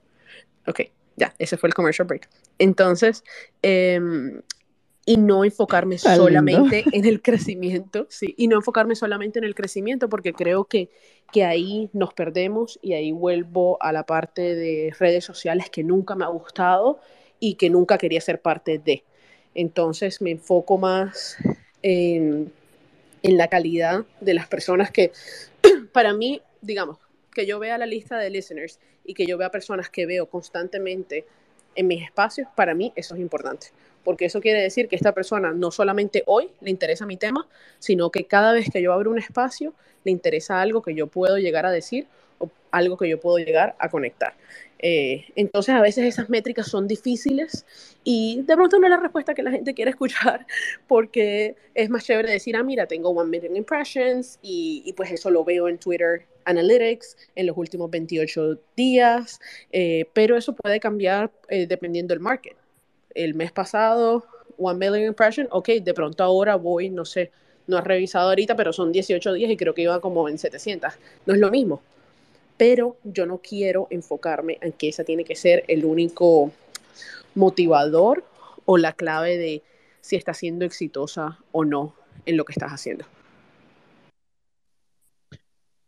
E, excelente. Me, me, hace pensar de dos cosas. La primera es, ¿tú cómo estás pidiendo a la gente por ese feedback? O sea, ¿es una cosa de que tú estás hablando con ellos personalmente, mandándoles unos DMs o adentro de tu comunidad? No sé si quisieras explicar un poco más de cómo, cómo recibes tú el feedback y después tengo otra pregunta después de eso. No, realmente el feedback ha sido de personas que me escriben inmediatamente después de los espacios y como hablando directamente one on one de el que digamos que le ha nacido contactarme después de, hablar después de. Eh, en lo que sí he decidido en los temas a través de la comunidad ha sido a través de los polls en Twitter, decir, le gustaría hablar de tema A o tema B y poner a la gente a votar y también he puesto como que todos votemos en si queremos hacer el espacio en español o en inglés o en spanglish o los horarios de los spaces. Para eso he utilizado Twitter Polls y eso me parece súper chévere porque es como que, ok, las personas que están activas, las personas que piensen asistir, si pueden ir, perfecto. Eh, otra ocasión en la que he utilizado lo de Twitter Polls ha sido aquí en los comentarios y poner, ok, ¿cuántas personas en este espacio hablan los dos, hablan español, hablan inglés? Para, para decidir cuál va a ser como el, el, principal en que vamos a tener una conversación cuando ya no es previamente, digamos que acordada que va a ser en español o en inglés. Bueno, y para entrar más personas en el espacio, ¿no? Una persona ahorita que de pronto está escuchando que va a ser su primer espacio, obviamente uno tiene a veces unas conversaciones tan buenas que uno quiere meter a más personas, no, no solamente por el decir de que tuvimos más que 30 personas en el espacio, sino que de verdad es, es algo súper importante y relevante en ese espacio y uno lo quiere compartir. ¿Hay unos tips o tricks que, te han, que tú durante el tiempo has aprendido que te funcionan un poco más que otras? Yo, yo en esto soy malísima, pero la realidad es que he tratado de, de aprender a utilizar, digamos, los Twitter chats que tengo, los chats que tengo, ya sea en Discord o en WhatsApp. Eh, trato de no como bombardear a la gente, porque a veces ese imposter syndrome me dice en mi cabeza de que, oye, los estás molestando, no le estés diciendo que tienes un espacio. Si ellos quisieran saber que tienes un espacio, entran a tu Twitter. Pero cuando yo como consumidora de otros Twitter Spaces ni me entero que tuvieron un espacio, diría, oye, un reminder a mí me ayuda muchas veces cuando a mí me mandan este recordatorio en los grupos, yo entro. Y no es porque, ay, pobrecita tú, quiero entrar a la conversación. Es porque si no, no me enteré. Entonces he tratado de auto aconsejarme y decir, si a mí me funciona cuando alguien me manda un recordatorio, como yo, que le estoy poniendo el tiempo y el esfuerzo y todo, y creo que estoy compartiendo algo de valor, ¿cómo no le aviso a la gente? Y muchas personas me han dado, digamos, ese feedback que tú dices que uno siempre está aprendiendo eh, en persona. Me dice como que no, Laura, pero ¿por qué no nos dijiste? Y yo, ay, no sé, es que no quería molestar en el grupo ese, que hay mucha gente ahí como importante, yo no sé. Y me dice, pero, ¿y por qué son más importantes que tú? No, yo no dije eso. Y me dice, bueno, pero estás diciendo que estás molestando. Y yo, bueno, tienes razón. Entonces ya ahorita, digamos que me he empoderado y, digo, no, lo voy a compartir. O sea, no tiene nada de malo, no te estoy obligando, no es como que, ay, no entraste a mi espacio, ya eres mi archienemiga. Simplemente te estoy dejando saber que tengo un espacio que de pronto te interesa, de pronto dices, ay, qué aburrido. Y ya está ahí. Buenísimo. Y de, verdad que eso a mí me suena bastante porque yo soy una de esas personas de la misma cosa, ¿no? Yo no comparto, casi no comparto ni adentro de mi inner circle porque yo me siento así como, como, ellos ya saben, ya saben todos de que yo tengo este show, de que vamos a, estar hablando, no, y me siento de que si les tengo que decir, o si, ¿sí ves? En la manera en que yo lo, si les tengo que decir, o sea, yo me siento de cierta manera que los estoy molestando o tal cosa si les estoy recordando. Pero algo me pasó a mí la última semana que fue que otra persona a través de DMs nos conocimos, otra mujer que, me dijo, yo también soy Twitter host, etcétera, etcétera. Nos presentamos, muy amable. ¿Y qué fue la primera cosa que me escribió? Yo, y obviamente yo le dije, cuando tengas el próximo Twitter Space, me encantaría saber de eso. ¿Y qué fue lo que ella hizo? En el próximo Twitter Space me mandó el link. Y yo dije, yo jamás he hecho eso, de verdad. Y yo lo recibí pensando, good for her. Porque ¿qué pasó? Me metí y no fue una intrusión para nada. No fue que yo me sentí como, como, uy, esta persona ya va a empezar a molestar. No, para nada. Fue algo de que yo le había dicho que yo me quería meter porque de verdad me quería meter. Entonces fue un recordatorio para mí mismo de que uno, uno no está molestando, de verdad que la gente lo quiere escuchar. Entonces lo que acabas de decir resonated completely with me, eh, absolutamente. Um, especialmente para personas que son como más introverted. Sí, y, creo que, que es, es, del mismo, digamos, yo no soy introvertida, pero yo soy muy respetuosa. Entonces, en, en esa, como escondiéndome detrás de de esa palabra, o sea, no, porque no, no quiero estar, ¿sabes? Metiéndome o shielding myself too much y eh, no, no haces nada, no haces nada porque diferente que fuera ahora, si tú vas a mandar un espacio como host y tu expectativa es que esa persona se tenga que meter al espacio o tú te conoces y después you hold a grudge y estás rabioso porque tu amiga, tu amigo no entró al espacio y tú, se lo, tú le invitaste directamente, bueno, ya ahí poseemos problemas, mejor no invites a nadie, abre tu espacio y que llegue el que tenga que llegar. Si tenemos la madurez de entender que no sabemos el horario de las otras personas y que lo estás invitando y pueden que lleguen, pueden que no, y te resbalas si no llegan, o sea, no vas a estar rabiosa con esta persona, invita. Em, eso es algo que yo siempre lo he tenido muy claro y no me gusta como pensar que tú al, al extender una invitación tienes la expectativa que las personas pueden unirse cuando tú estés haciendo cualquier tipo de espacio. Sí, no tomar cosas tan personal. Y eso es mandando DM y haciendo espacio y, y en cualquier conversación, no tomar cosas personal es una de las cosas que nos tenemos que recordar eh, como constantemente, porque uno no sabe qué, qué está pasando a la otra persona, si si no fue porque tenía un día súper ajetreado con un trabajo que ellos están haciendo o, cualquier cosa, o sea, uno no sabe qué, por qué está pasando a la otra persona. Em, y, bueno, uno siempre algunas veces toma decisiones en base a, ego. Y, cuando uno es host o cree, quiere hacer espacios, em, es muy natural caer en ese juego de egos, porque al final y al cabo estamos en social media y uno cuando, cuando uno no tiene a alguien que lo mantenga grounded, que lo mantenga como, sabes, con los pies en el piso, eh, pues no, uno pues puede caer en, en, ese, en ese tipo de conversaciones. Ya yo tengo nada más una, una pregunta ya para cerrar. Eh, Lau, quiero obviamente agradecerte por, venir, por, tener esta relación tan linda que, tenemos eh, tú y, nosotras. Eh, creo que esto es un ejemplo de qué hacer si eres un host. Eh, invita a otros hosts, participa con, en los espacios de otros hosts. Laura tuvo un espacio increíble la semana pasada para celebrar el Hispanic Heritage Month eh, todavía va a ser todo un mes de celebraciones. Estén pendientes que If You Know You Know eh, va a ser algo eh, bien lindo ya para ya para principios de octubre, así que no, no, se crean que es que no estamos, no estamos pendientes de, de este mes, es que estamos todavía en parte de organización. Em, pero nada, yo estoy súper orgullosa de que otra latina esté rompiendo barreras, como dice este título de este espacio, en Web3. Y, nada, obviamente estamos súper felices que, podamos compartir eh, tarima eh, en, cualquier ocasión. Eh, mi última pregunta para, para ti es, ¿cómo haces para mantenerte grounded? ¿Cómo hago para mantenerme grounded?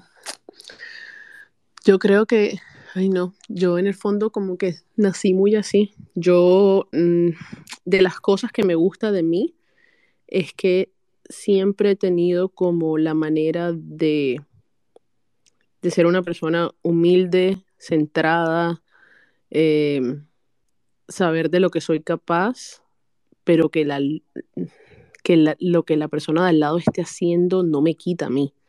Entonces a mí esa parte de la envidia eh, nunca ha sido algo con lo que yo haya tenido que luchar. Y no quiere decir que ahora si tú luchas con eso eres una mala persona y te vas a quemar el fuego del infierno. Nadie está diciendo eso.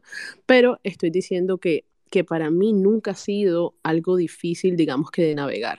Para mí el éxito de un amigo, de un conocido, ha sido algo que genuinamente me, me hace feliz, a mí, a mí me alegra, a mí, no sé, ver que una amiga le está yendo bien con algo, no sé, como que es un, una razón para celebrar, que si hay otra host que se ganó un premio de algo, yo genuinamente estoy contenta.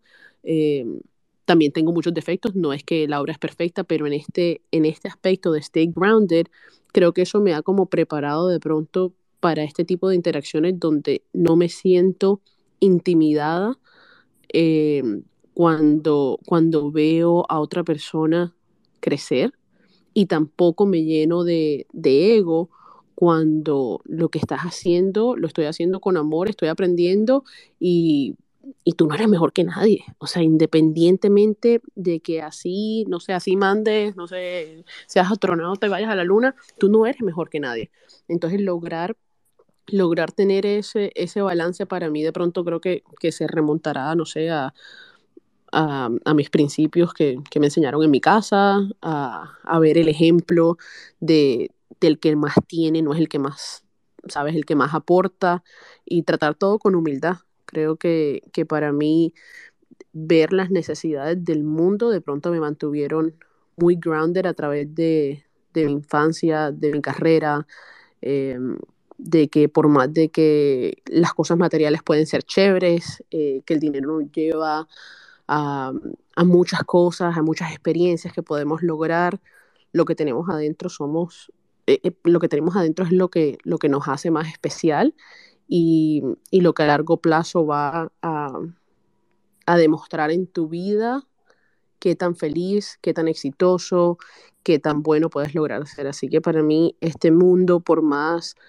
eh, éxitos o flores o cualquier cosa, eh, días difíciles, días buenos, no, no van a cambiar quién, quién soy yo. Y para mí siempre ha sido como que súper importante que cualquier tipo de éxito que tú logres o que yo logre llegar a tener después de que no cambie tu esencia, que te cambie para mejorar, para crecer, bienvenido sea.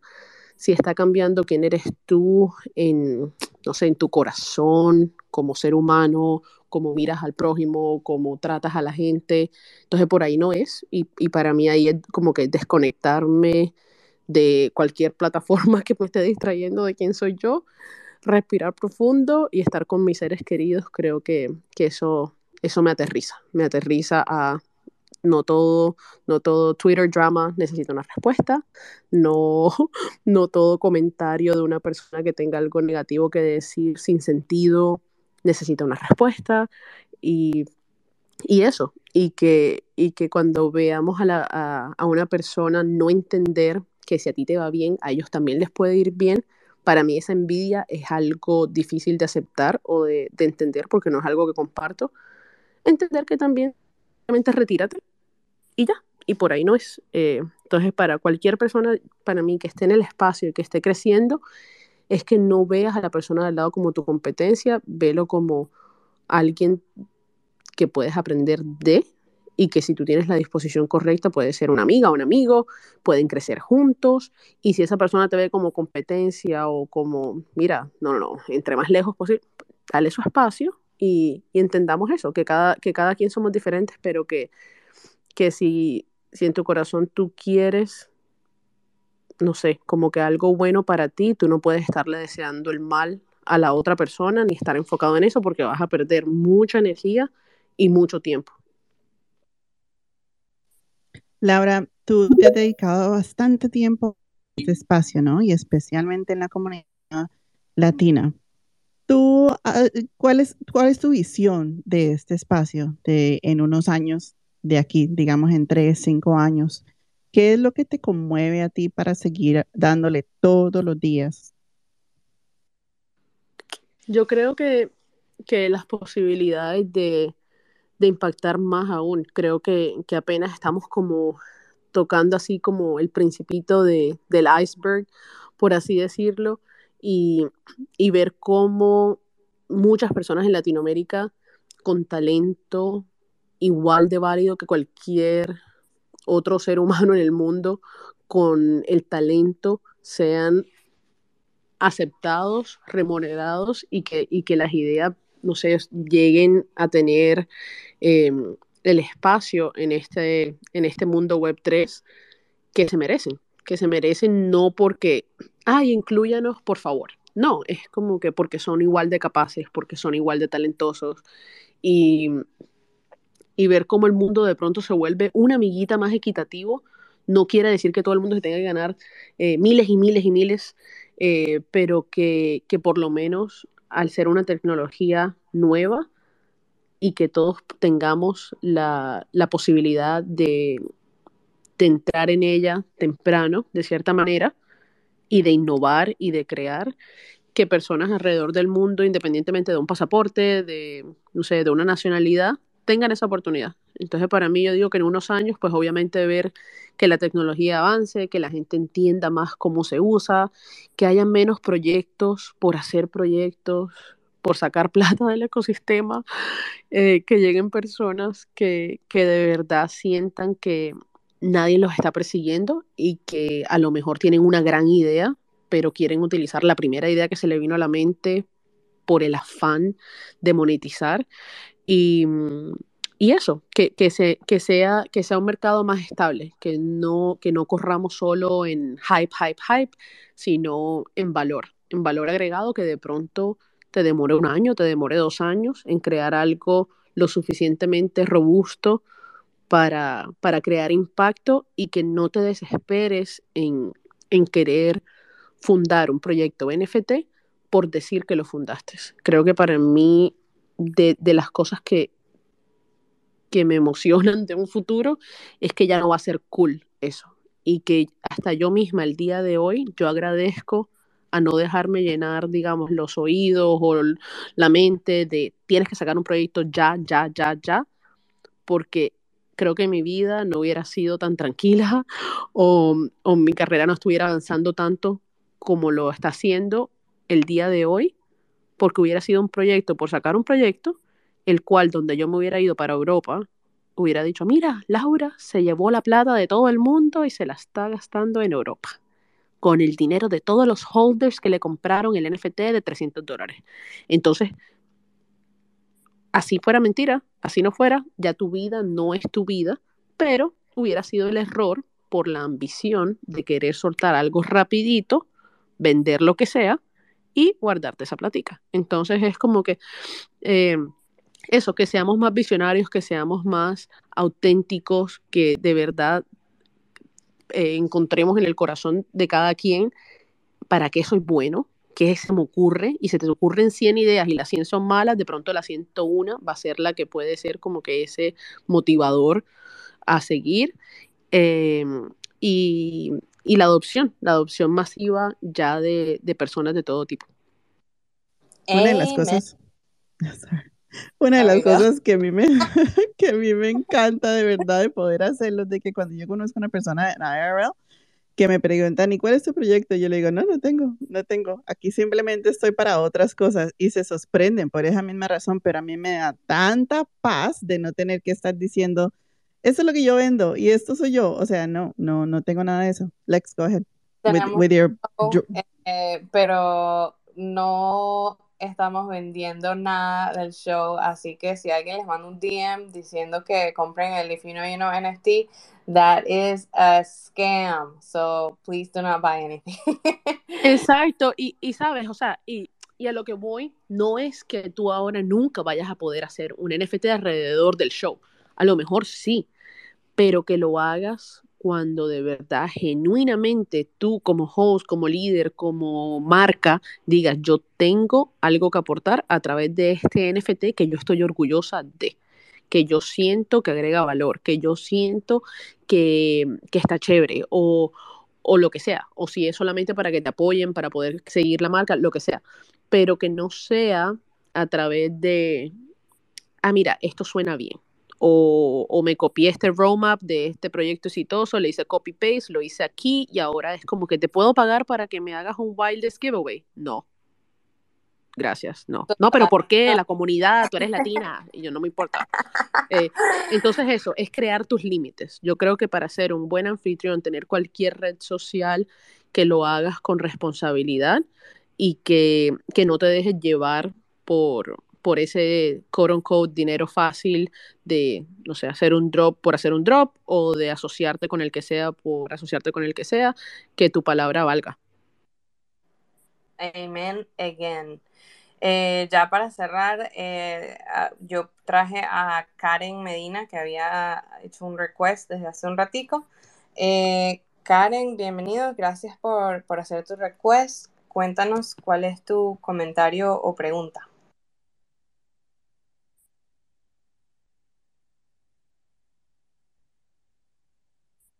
Karen, are you with us? Se durmió. Voy a hacer, voy a cantar cada vez que La dormí. haya rogueado. Bueno, creo que Karen está rogueada, ah, pero voy a traer a alguien más en este Venezuela Art. Eh, es por pedir. Ok, bienvenido al espacio. Cuéntanos tu comentario o pregunta. Hola, ¿cómo están? Mi nombre es Pedro Sanz, venezolano. Este, no, primera vez que, que hablo contigo, NFT Girl. Cuando me enteré que eras venezolana, pegué un grito, te lo juro, porque no sabía, no sabía y bueno, me encantó. A mí me, me llegué a ti por las criptónicas, el Criptónicas DAO. Ellas me hablaron de ti. Entonces, bueno, y de Laura también. Entonces, bueno, yo ahorita, ahorita estaba en el space de Laura con el proyecto de Doctor 1919, que es un proyecto de, que estamos sacando con, con, en honor a José Gregorio Hernández, que mm, para los que no saben es un santo venezolano, y estamos haciendo una colección de NFTs promocionando su vida y, y, pues promocionando su misión y el dinero que estamos recaudando con la colección vamos a, ayudar con el proceso de la canonización en el Vaticano para que canonicen al, al Beato y el dinero que quede de sobra lo vamos a implementar en obras beneficencias para niños y medicina en Venezuela.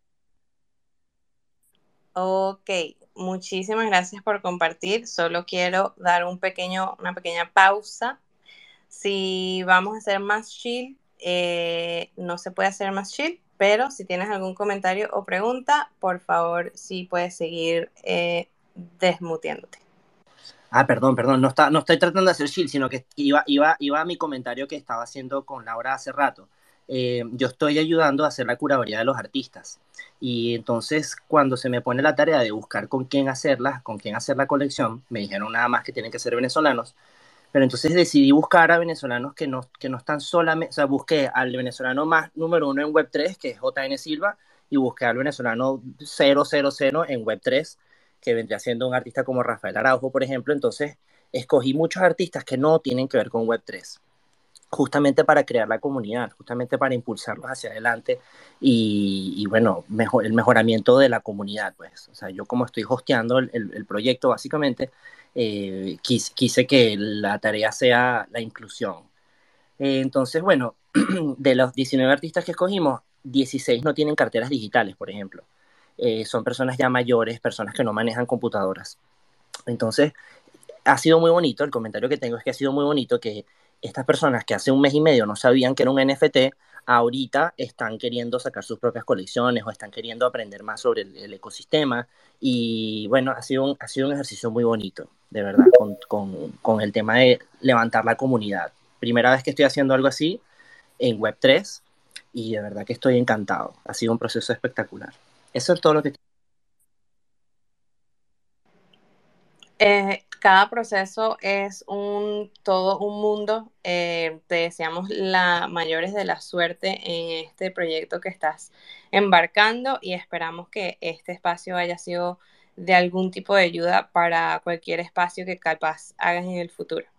Eh, vamos a pasar al siguiente, eh, la siguiente persona que nos hizo un request, que es Lucía Díaz, una amiga queridísima de la casa que amamos muchísimo.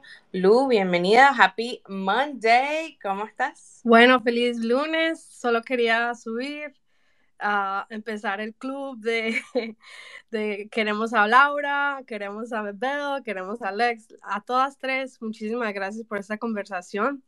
De verdad que ya, ya estoy lista para hacer las camisetas, para, para los NFTs.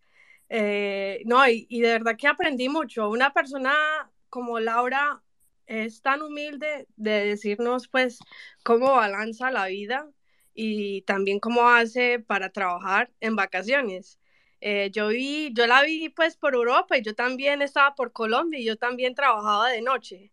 eh, mi mamá y mi papá cuando se acostaban, yo empezaba ahí a darle al iPad, a, dibujar y a meterme en Twitter. Entonces, Laura, muchísimas gracias por esa explicación de tenemos que vivir la vida. No podemos estar aquí 24/7 porque se los va la vida. Y bueno, Lex y Bell, usted sabe cómo las quiero. Y si no están siguiendo el show, If You Know, You Know, por favor, en este momento siga este show eh, por Twitter y también si les puede hacer un, un retweet otra vez al cuarto, eh, sería increíble. Bueno, Lex, que tenga un buen, una buena semana. Bell, Laura, las quiero mucho. Y pues saludos a todo el mundo. Oiga, mija, usted sí que llegó con un acento súper pesado de Medellín. es que llegó muy paisa. Pero puro paisa. Oiga, oiga, yo tengo una familia, pero supremamente paisa. Y Memo, Memo, Memo Reyes, que está aquí abajo, él conoció a mis primos y a mi mamá y mi papá en la semana pasada y yo, pues, uff, qué miedo, porque es que ellos son, mis, bueno, mis primos, mi familia en general es muy loca, so, yo tenía como un miedo, que, ay, no, que qué pena, pero no, yo súper orgullosa de, ser paisa, yo nací en Miami, voy a ser clara, ok, soy, soy gringa, pero en el corazón soy paisa vamos, vamos, a, vamos a hacer las cosas claras. Las cosas claras son que yo de verdad que nací en Miami, pero me siento más colombiana que americana. So, eso es un debate para otro día. Bueno, saludos a todo el mundo y un abrazo bien fuerte a todas. Por favor, si no están siguiendo las speakers, síguenlas, porque de verdad que ellas tienen mucho que aportar, no solamente en esta conversación, pero aquí en el espacio de Web3 son líderes. We love you. pues, ¿y usted por qué habla así ahora? Me encanta, me encanta ese acento. me fascina, me fascina. No, absolutamente me fascina. Lucia, hay que darle más con ese acento, mija, porque de verdad que llegó acá hablando todo chévere, todo bacano, todo sexy, no, me fascina. Pura Carol G, hágale, hágale, me encanta. Lucía, gracias por tus palabras tan lindas como siempre. Y, y yo creo que tú, tú, has sido de esas personas que motivan a todo el mundo y, y, de verdad motivan como a unirnos más y eso no, no se puede decir de todo el mundo ni se puede tomar eh, así como a la ligera. Así que gracias por eso también. Creo que, que también es súper importante recalcar como antes de, de que cierren Bell y NFT Girl, de de la unidad, no solamente como latinoamericanos, pero también como mujeres, que la sociedad muchas veces quiere como que, que nos veamos como tú eres la competencia y esto y lo otro, y que poco a poco ya nos estamos dando cuenta de quiénes son las personas en el espacio que están dispuestas a colaborar, apoyarnos y que nos alegramos por, por el éxito de cada quien. Eh, y eso también hace que, que todo se sienta más bonito y más genuino. ¿Sabes? Que no se sienta como tengo que estar a la defensiva. Eh, ¿Será que esta persona sí, sí me dice lo que es? Y no todo el mundo, o sea, esto tampoco es para decir ahora que aquí en Web3 todo es así perfecto. No, no, no, no.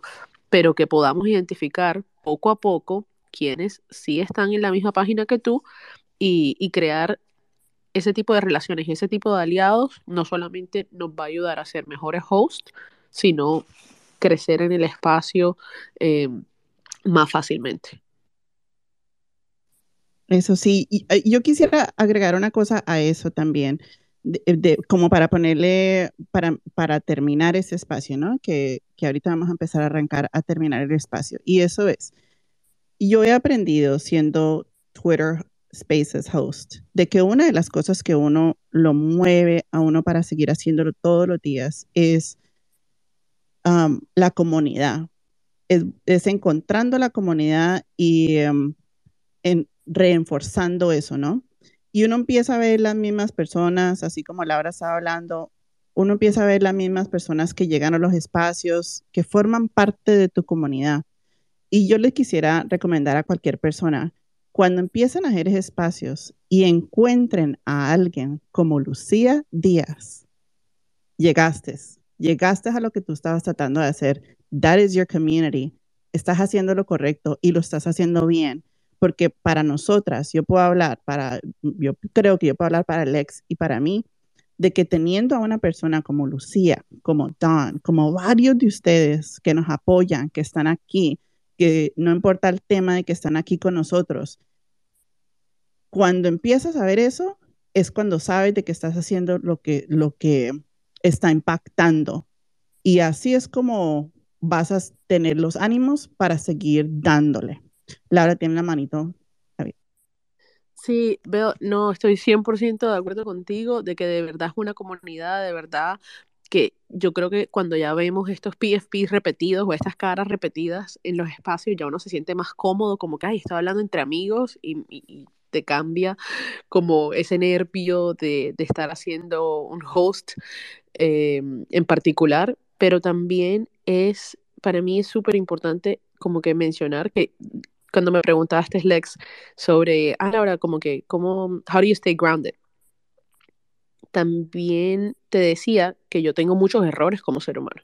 Y uno de ellos es que a mí me hierve la sangre cuando me doy cuenta que una persona no se presenta como es y que dice una cosa y debajo está actuando diferente. Esas son las cosas, a mí no me importa tu éxito, a mí me alegra, a mí esto, pero algo que a mí me toca trabajar en mí misma y decir, cálmate, respira profundo, cálmate, no, no te vas a poner aquí a hablar locuras, no vas a poner a pelear, es cuando yo veo personas que intentan hacer este tipo de, no sé, de, farsa o de, ah, mira, esto es lo que se debe decir en un espacio para crear comunidad.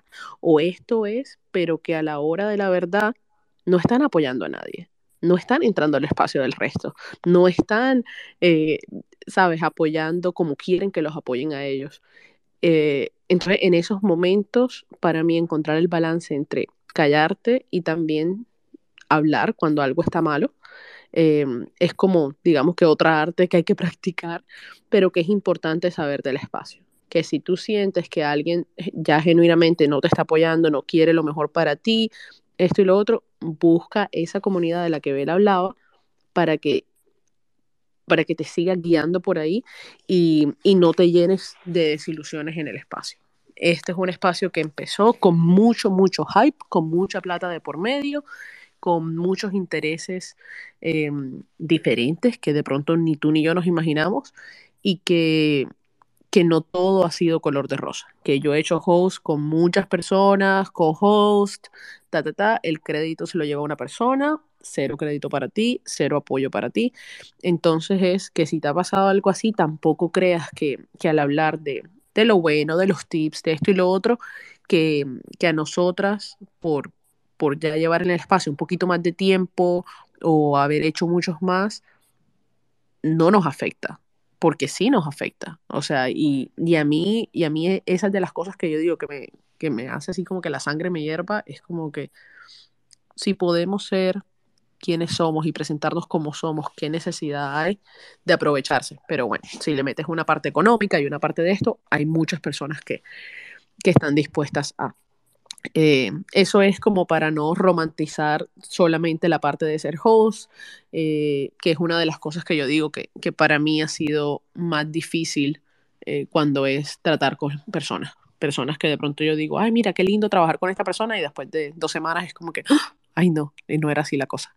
Y después tener el respeto de decir, mi marca y lo que yo estoy hablando no es hablar mal de otra persona, pero tampoco es asociarme cuando ya tienes como cosas que tú dices, esto no se alinea conmigo. Así que poder decir que no. Muy bien dicho, absolutamente. Las cosas de uno ser host de Twitter Spaces no siempre es perfecto, no siempre es fácil, pero vale la pena. Lex, fue una, una excelente conversación. ¿Qué aprendiste tú? Yo aprendí que hay que tomarse esto en serio, o sea, esto de, del hosting en serio, pero sin tomarse a uno mismo tan en serio.